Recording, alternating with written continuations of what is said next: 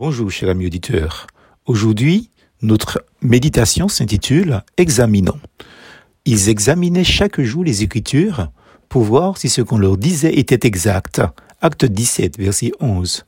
Un scientifique anglais du nom de Francis Bacon écrivait Faute d'examen, tout devient préjugé, même la vérité. Fin de citation.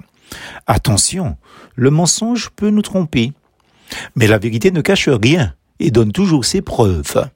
Pour l'établir dans une période historique ou dans une enquête, on recherche des éléments tangibles. Le rassemblement de témoignages et de faits concrets permet de reconstituer l'exactitude des événements pour ne pas nous tromper ou être trompés en ce qui concerne la personne de Jésus-Christ, son identité, sa mission et son message. Examinons dans la Bible les preuves. Dans les écrits de l'Ancien Testament, on découvre qu'un sauveur a été promis de la part de Dieu par ses prophètes et Paul annonçait cet évangile qui avait été promis auparavant de la part de Dieu par ses prophètes dans les Saintes Écritures. Romains chapitre 1er verset 2. Mais il ne proclamait pas son évangile, ni un évangile venant d'un ange ou de je ne sais qui. Voilà un homme qui se présente comme Paul, serviteur de Jésus-Christ, appelé à être apôtre, mis à part pour annoncer l'évangile de Dieu. Romains chapitre 1er, verset 1. Dans le Nouveau Testament, la venue de Jésus-Christ, ses paroles, ses actes, sa crucifixion et sa résurrection sont décrits en détail dans les quatre évangiles.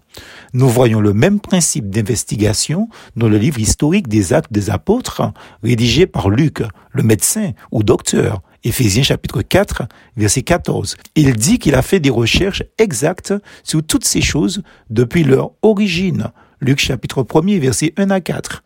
Quant à Paul, dans ses lettres, les effets de l'amour et de la justice de Jésus sur les croyants sont non seulement consignés, mais c'est de manière très intelligente, instructif et méthodique qu'il transmet la parole de Dieu.